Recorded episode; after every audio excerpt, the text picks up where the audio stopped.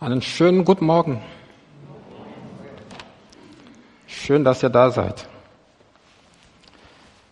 Wie wir aus der Schriftlesung gehört haben, das ist eine Fortsetzung von der Predigt von letzten Sonntag. Wer war letzten Sonntag nicht da? Puh, es sind aber viele. Soll ich nochmal wiederholen? Okay, ich versuch's. also, die Jünger sind unterwegs mit Jesus und sie stellen ihm eine Frage. Sie sind unterwegs mit ihm und sie zeigen ihm den Tempel, den Herodianischen Tempel. Und dann, Jesus macht eine Aussage und die Jünger fragen ihn dann, wann wird das alles geschehen? Wann wird das Zeichen des Endes sein? Aber Jesus gibt ihnen eine völlig andere Antwort. Und aus dieser Antwort können wir lernen, dass, dass, dass die Erfahrung der Jünger lehrt, in Sachen biblische Pro, Pro, Prophetie und Zukunft ist es leichter, die falsche Frage zu stellen als die richtige. Es ist viel leichter, die falsche Frage zu stellen als die richtige. Wir möchten gerne wissen, wann. Wann wird das geschehen? Aber für Jesus ist eine, eine andere Frage viel, viel wichtiger, sondern das Warum und Wozu.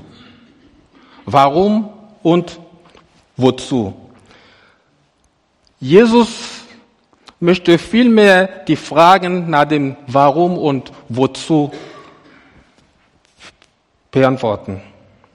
Als seine Jünger staunend den imposanten herodianischen Tempel bewunderten, brachte Jesus sie wieder auf den Boden der Tatsachen zurück und sagte zu ihnen, wahrlich, ich sage euch, wahrlich, ich sage euch, hier wird kein Stein auf dem anderen bleiben, der nicht abgebrochen wird. Und diese Weissagung hat sich wortwörtlich im Jahr 70 nach Christus erfüllt, als die, als die Soldaten des, des, des römischen Feldherrn Titus nach Jerusalem marschierten und den Tempel vernichteten. Als Jesus seine Jünger am, am, am, am Ölberg ankamen, brannten ihnen diese Fragen auf den Nägeln. Sag uns doch, wann wird dies geschehen? Wann wird das Zeichen des Endes sein? Wann wird das Zeichen deiner Wiederkunft sein? Und Jesu Antwort muss, muss ihren Wunsch nach einem konkreten Terminkalender enttäuscht haben. Ja, er sprach von erschreckenden Entwicklungen, die nicht Zeichen des Endes sind, sondern Begleiterscheinungen oder Symptome für den elenden Ist-Zustand dieser gefallenen Welt. Mit ihren Fragen, wann wird das geschehen? Wann wird das Zeichen deiner Wiederkunft sein? Wollten die Jünger verborgene Geheimnisse wissen. Aber es war nicht Gottes Wille. Es war nicht Gottes Wille, den Jüngern ihren Fragen nach ihren eigenen Vorstellungen zu beantworten. Was Jesus hier über die Zukunft offenbarte, diente praktischen Gründen. Drei praktischen Gründen. Erstens, er soll uns festigen, auszuharren. Er soll uns festigen, damit wir ausharren. Zweitens, er soll uns ermutigen zur, zur, zur Evangelisation. Er soll uns zu, zu, zum Evangelisieren ermutigen. Und drittens, er soll uns aufrütteln, ständig auf der Hut zu sein, wahrsam zu sein. Ist die Folie?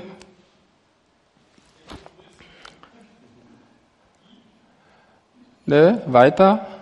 Da. Drei praktische Gründe. Ja? Die Antwort Jesu an dieser Stelle hier dient drei praktischen Gründen. Sie soll, sie soll die Jünger festigen zum Hausharren. Sie soll sie zum Evangelisieren ermutigen und, und, und, und sie soll sie aufrütteln, um wahrsam zu sein. Selbst nach seiner Auferstehung hatten die Jünger immer noch diese dringenden Fragen. In Apostelgeschichte 1 heißt es dort, Herr, stellst du in dieser Zeit für Israel die Königsherrschaft wieder her? Und erneut tadelte er sie, da, sie dafür, dass sie in ihrer Neugier ein festes Datum wissen wollten, indem er sagte, es ist nicht eure Sache, die Zeiten oder Zeitpunkte zu kennen, die der Vater in seiner eigenen Vollmacht festgesetzt hat. Dann lenkt er ihre Aufmerksamkeit auf, auf ihre eigene Aufgabe, auf den Zweck seiner Auferstehung. Er lenkte ihre, ihre Aufmerksamkeit von dem von, von, von, von dieser Neugier zu wissen, wann das alles stattfinden wird, auf das Wesen ihrer Aufgabe. Und zwar in alle Welt zu gehen, in alle Welt zu gehen und das Evangelium zu verkündigen. Bis an das Ende der Erde. Angefangen von Jerusalem über Judäa und Samaria bis an das Ende der, der Erde. Wie Jesus dieses Ziel Gebete seiner Zeugen beschreibt, erinnert an Gottes alte Ver Verheißung aus Jesaja 49, wo es heißt, es ist so wenig, dass du mein Knecht bist, um die Stämme Jakobs aufzurichten und die Bewahrten Israels zurückzubringen. So mache ich dich aus zum Licht der Nationen, zum Licht der Völker, dass mein Heil reiche bis an den Enden der Erde. Wie ihr seht, das war eine Verheißung Gottes an Jesaja. Und diese Verheißung hat sich erfüllt am Pfingsten. Und heute hören wir diese Botschaft in der ganzen Welt. Statt auf ihre Neugierde einzugehen, wann genau künftige Ereignisse eintreffen, lenkt Jesus ihren Blick auf ihr Vorrecht, auf ihr Vorrecht und ihre Verantwortung als Gemeinde. Und letzte Woche hatten wir diese erste Antwort angeschaut. Die Jünger fragen Jesus, wann wird das alles geschehen? Und die erste Antwort Jesu war, war Abart, dass euch niemand verführt. Abart. Ja? Abart, dass euch niemand verführt. An einer anderen Stelle heißt es, heißt es, Abart, wart und betet. Abart, wart und betet. Warum? Weil wir nicht wissen, wann er wiederkommt. Weil wir nicht wissen, wann er wiederkommt. Die Wiederkunft unseres Herrn wird stattfinden wie ein Dieb in der Nacht. Wenn ein Dieb in der Nacht bei dir zu Hause kommt, ruft er dich vorher nicht an und sagt, hallo, Ellen, bist du heute zu Hause? Ich komme heute Nacht um drei Uhr. Ja, er ruft vorher nicht an. Es heißt, unser Herr Jesus Christus wird in einer Zeit kommen, in der wir nicht damit rechnen. Er wird in einer Zeit kommen, in der wir nicht damit rechnen.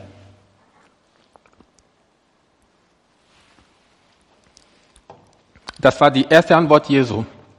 Die zweite Antwort lautet, oder die in der zweiten Antwort geht es, geht es darum, dass, dass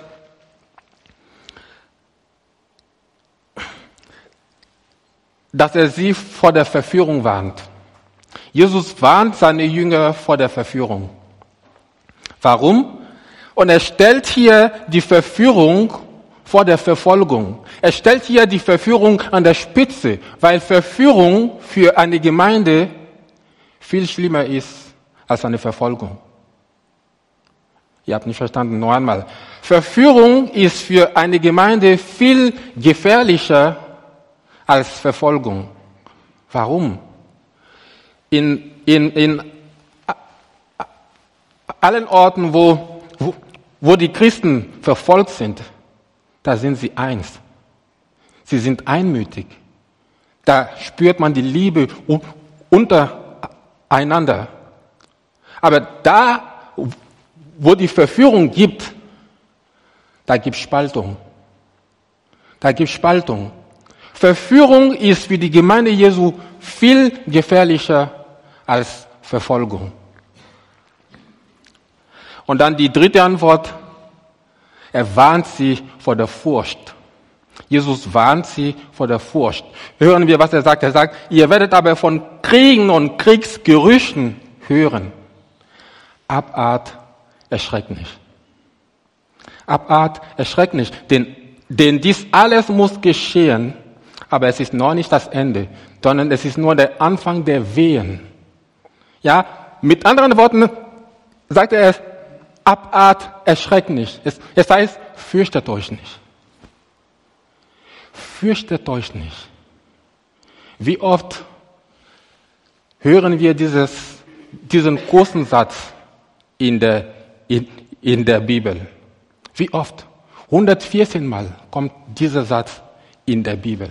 114 Mal. Und jedes Mal ist es Gott selbst, der zu, zu seinen Kindern spricht und sagt, fürchte dich nicht. Fürchte dich nicht. Fürchte dich nicht. Ob es zu Abraham oder zu Isaac oder zu Jakob oder zu den Kindern Israel vor dem Roten Meer oder zu Josua, als er, als er das Volk Israel äh, ähm, in das ver, ver, verheißene Land, Land führen sollte, oder sei es, sei es ähm, David oder Daniel oder Jesaja oder Maria oder die, die, die, die Hirten bei der, bei der Geburt Jesu oder sei es zu Paulus oder zu Johannes, von Genesis bis zur Offenbarung, kommt dieser große Satz 100, 114 Mal. Und das ist immer Gott, der zu seinen Kindern spricht und sagt, fürchtet euch nicht. Fürchte dich nicht. Habe ich dir nicht gesagt, dass du dich nicht fürchten sollst? Fürchte dich nicht. Ich bin bei dir. Fürchte dich nicht. Und das ist ein Wort heute Morgen an euch. Fürchtet euch nicht. Das war das, was wir letzten Woche, letzten Sonntag gesehen haben. Und das Thema war Abart, erschreckt nicht. Abart, fürchtet euch nicht. Heute geht's weiter. Heute geht's weiter. Jesus geht noch ein Stück weiter und er warnt vor schlechten Entwicklungen in der Gemeinde. Er warnt vor Verfolgung. Er warnt vor Verfolgung. Er sagt hier, ab Vers 9, dann wird man euch, dann, dieses dann hier markiert einen neuen Zeitabschnitt. Dieser dann hier ist ganz wichtig. Das, es markiert einen neuen Zeitab, Zeitabschnitt. Dann wird man euch der Drangsal preisgeben und euch töten. Und ihr werdet gehasst sein von allen Heidenvölkern um meines Namens willen. Und dann werden viele Anstoß nehmen einander verraten und einander hassen. Und es werden viele falsche Propheten auftreten und werden viele verführen. Und weil die Gesetzlosigkeit überhand nimmt, wird die Liebe in vielen erkalten. Die Ereignisse, die Jesus hier nennt, gab es schon in der Geschichte der Menschheit. Gab es schon. Und, aber wenn er wiederkommt, wird all das, was er hier nennt, noch in vermehrter Weise kommen. In vermehrter Weise. Daraus ergibt sich, dass die, dass, dass auf die Völkerkatastrophe die Kirchenkatastrophe folgt. Ihr habt nicht verstanden. Nur einmal. In den Versen 6 bis 8 geht es dort um, um, um gesellschaftliche Ereignisse, so wie Kriege, Kriegsgerüche, Seuchen, Erdbeben und, und, und. Aber von Vers 9 bis 12 geht es um Ereignisse, die die Gemeinde betreffen. Merkt ihr euch das? Wenn ihr sehr gut aufgepasst habt, werdet ihr merken, dass von Vers 6 bis 8 geht es um gesellschaftliche Ereignisse. Krieg, Kriegsgerüchte, Machtkämpfe, Hungersnot, Seuchen, Erdbeben. Und jetzt, von Vers 9 bis 12, geht es um Ereignisse, die die Gemeinde betreffen. Verfolgung, Martyrium, Hass, Abfall vom, vom, vom, vom Glauben, falsche Prophetie, Verführung, Gesetzlosigkeit, Lieblosigkeit, Mission. Eine Außenseite folgt also eine, eine Innenseite der Zukunftsschau. Und demselben Aufbau begegnen wir auch in der Offenbarung. In Offenbarung 6 bis 9 geht es um gesellschaftliche Ereignisse. Und Offenbarung 12 und 13 geht es um die Gemeinde Jesu. Also Matthäus 24 zwischen Matthäus 24 und der Offenbarung besteht ein, ein, ein enger Zusammenhang. Die vierte Antwort unseres Herrn Jesus Christus lautet hier, es werden Verfolgungen kommen. Ihr werdet verfolgt werden, um meines Namens willen. Und die fünfte Antwort, in der fünften An Antwort gibt es uns ein Versprechen. Er gibt uns ein Versprechen, indem er sagt, wer aber Haus hat, bis ans Ende, der wird getröstet werden. Und dieses Evangelium vom Reich wird in der ganzen Welt verkündigt werden, zum Zeugnis für alle Heidenvölker. Und dann wird das Ende kommen. Wer aber Haus hat, bis ans Ende. Und das ist das Thema heute. Wer aber Haus hat, bis ans Ende. Im griechischen Wort für Haushaaren fließen zwei Bedeutungen. Zwei Bedeutungen. Die erste Bedeutung ist, ist, ist, ist ein, ein, ist, die erste Bedeutung heißt es, heißt es, ein standhaftes, Herr, hilf mir. Das ist nicht einfach heute. Das ist ein schrecklicher Arbeitstag heute. Hier habt ihr.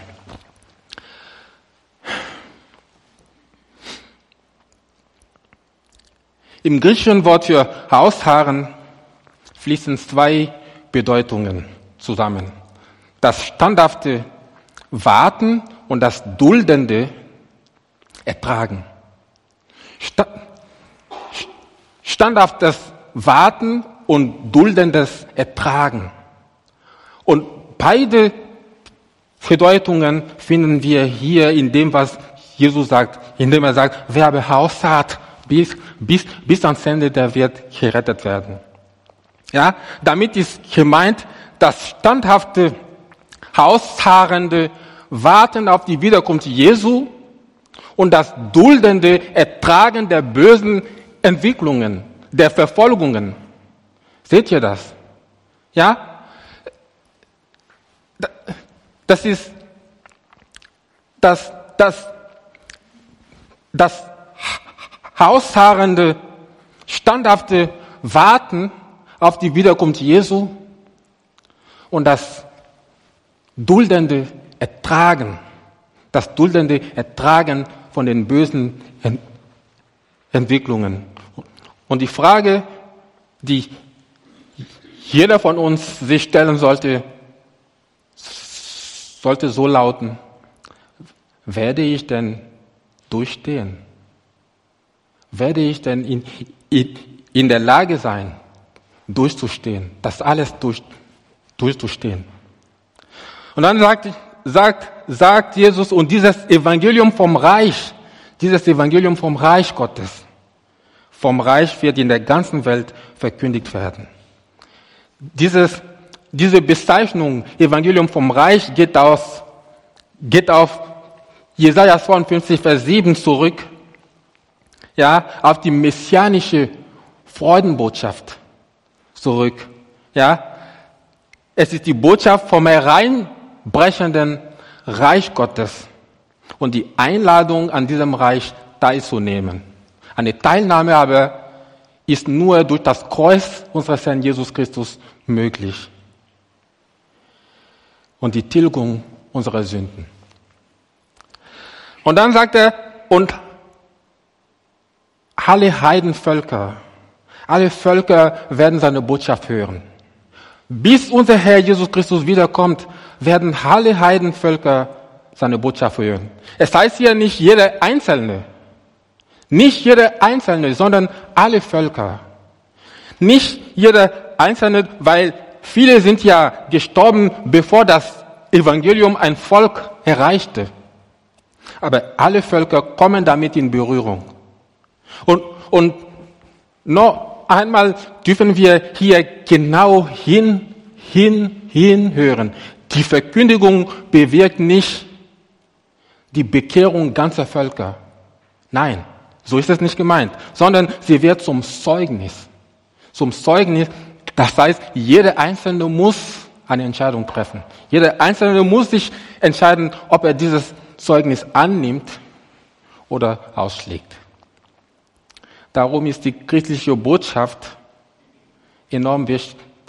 Enorm wichtig. Wir versuchen nicht durch diese Botschaft Menschen zu bekehren. Nein, das, wir haben nicht die Macht dazu. Nur der Geist Gottes kann das. Wir versuchen nicht durch diese Botschaft Menschen zu bekehren, sondern wir verkündigen diese Botschaft zum Zeugnis. Zum Zeugnis. Darum sagt Jesus, ihr werdet meine Zeugen sein. In Jerusalem und in Judäa und in Samaria und bis an das Ende der Erde. Und dann wird das Ende kommen. Erst dann Erst dann, die weltweite Mission ist also Voraussetzung für den Abschluss der Geschichte. Zugleich heißt das, das Ende der Geschichte ist unvermeidlich. Wer meint, die Geschichte laufe weiter, irrt sich. Unsere Erde ist befristet. Fassen wir nun alles zusammen. Die Jünger fragen Jesus, wann wird das Ende sein? Wann wird das Zeichen deiner Wiederkunft sein? Schauen wir auf die Antwort zurück. Jesus sagt, Verführung, Kriege, Kriegsgerüche, Machtkämpfe, Hungersnöte, Seuchen, Erdbeben, Bedrängnis, Märtyrium, Hass gegen die Christen, Abfall und Verfall der Kirchen, Abfall vom Glauben, Gesetzlosigkeit, Lieblosigkeit und zugleich die Völkermission sind Zeichen in diesem Sinne. Dabei steigert sich die Entwicklungen von den äußeren Nöten, also von den Nöten, von den äußeren Nöten zu den inneren Nöten, dem Anfang der Wehen, dem Anfang der Wehen bis an das Ende. Man kann geradeaus von einem Fortschritt des Bösen sprechen. Die Welt wird also nicht immer besser, schöner und gerechter, sondern sie zerfällt am Ende der Geschichte. Das hängt mit der Gesetzlosigkeit, der zunehmenden Rebellion gegen Gott zusammen. Allerdings, dieser Fortschritt des Bösen bedeutet für uns Christen zugleich die Einleitung der Wiederkunft Jesu. Und das ergibt völlig Sinn. Das ergibt völlig Sinn. Wenn die alte Welt zerfällt, wird die neue Welt geboren. So wie bei den Wehen. Wenn sie am schlimmsten sind, dann kommt ein Baby zur Welt. Ist das nicht so? Ja? Wenn sie am schlimmsten sind, dann kommt ein Baby zur Welt. Und was macht man denn in einer solchen Situation? Jesus sagt, abart, wart und betet. Abart, wart und betet. Und darum geht es. Darum geht es. Als die Wehen schlimmen, schlimmer wurden, wir waren zwölf Stunden in diesem Kreissaal. Zwölf Stunden. Als die Wehen schlimmer wurden, ich konnte hier gar nicht helfen. Ich war total hilflos. Aber ich konnte beten. Ich konnte beten. Und ich habe die ganze Zeit nur gebetet. Die ganze Zeit habe ich gebetet. Und ihre Mama hat mitgebetet. Und die beste, die beste Freundin hat gebetet. Und mein bester Freund hat mitgebetet. Und ich weiß, dass viele von euch hier mitgebetet haben. Und gerade so, gerade so konnten wir verhindern, dass es zum Kaiserschnitt kommt. Gerade. Wenn wir beten, können wir den Finger Gottes bewegen. Das Gebet kann den Finger Gottes bewegen. Darum sagt Jesus, wart und betet. Wart und betet. Und er selber sagt, wenn das alles passiert, wird Gott der Vater diese Zeit verkürzen, damit wir das ertragen können. Er wird das verkürzen. Darum heißt es, wart und betet.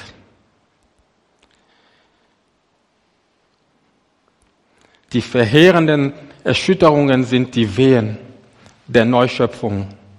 So schauen wir voller Hoffnung vorwärts. Und nun wird sich jemand fragen, warum erzählt uns denn Jesus das alles? Das macht, das, das macht ganz schön Angst, wenn man das so hört. Kriege, Kriegsgerüche, Hungersnöte, Seuchen, Corona und, und, und. Und Verfolgung, das ist das Schlimmste. Verfolgung, Hass gegen die Christen, das macht Angst. Will uns Jesus etwa Angst anjagen? Ich glaube nicht. Ich glaube nicht. Im Gegenteil. Jesus Zweck war es nicht, einen bestimmten Zeitplan für die Zukunft zu geben, sondern seinen Jüngern zu helfen, sich keine Sorgen zu machen oder sich von dem ablenken zu lassen, was passieren wird. Ja, er sagt selber, abhart, erschreckt nicht. Abart, fürchtet euch nicht. Ich bin bei euch jeden Tag bis an das Ende der Welt. Erschreckt nicht. In einer anderen Stelle heißt es, heißt es wenn aber dies, dies anfängt zu geschehen, so richtet euch auf, und erhebt eure Häupter. Ah, ich liebe das.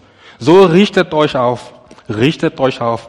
Es ist, es ist wie, wenn der Flugzeug abhebt oder wenn das Flugzeug landet, man richtet sich auf.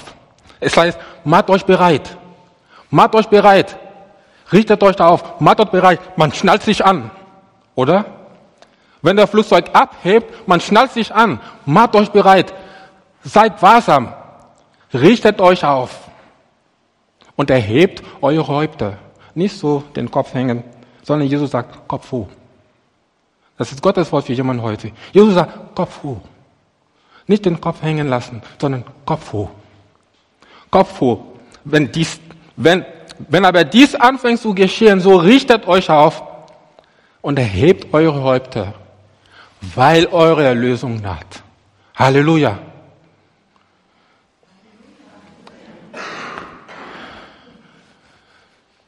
Ihr habt nichts verstanden. Ich wiederhole es nur einmal.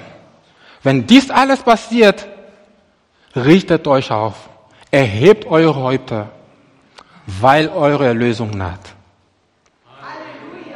Amen. Es geht ihm darum, dass wir uns daran erinnern, wenn das geschieht, dass unser Herr es vorausgesagt hat. Wenn das alles geschieht, wissen wir, ha, unser Herr hat davon gesprochen. Wir wissen es. Ha, unser Herr hat hat es vorausgesagt. Wir, das heißt, er ist schon auf dem Weg. Wir machen uns bereit. Wir machen, wir machen uns nicht fertig mit den vielen bösen Nachrichten, sondern, sondern, sondern wir richten uns auf und erheben unsere Häupter, weil unsere Erlösung naht. Es geht ihm darum, dass wir uns daran erinnern, wenn das geschieht. Und dann Mut fassen. Mut fassen, um bis ans Ende auszuharren. Also lasst uns bis ans Ende ausharren.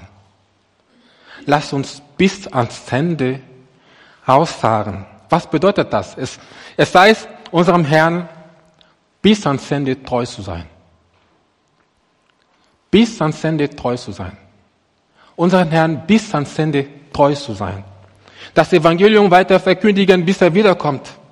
Bei seiner ersten Ankunft kam er in Schwahrheit, als ein Baby, als ein hilfloses Baby. Bei seiner zweiten Ankunft, bei seiner Wiederkunft wieder in Kraft und in Macht kommen. Er wird in Kraft und in Macht kommen, in Vollmacht kommen. Und darauf, darauf warten wir. Wir haben vorhin das Lied gesungen. Bald wird es sein. Oder wie heißt das? Bald kann es schon sein, dass wir unseren Herr wiedersehen werden. Ja? Ungefähr. Ja. Lass uns deshalb bis ans Ende ausharren. Es wird nicht immer leicht sein. Es wird nicht immer einfach sein. Es werden Schwierigkeiten kommen. Wir werden hin und wieder fallen. Aber wenn wir fallen, bleiben wir nicht liegen, weil wir nicht K.O. geschlagen sind, sondern es sind nur Rückschläge. Wir, wir stehen wieder auf.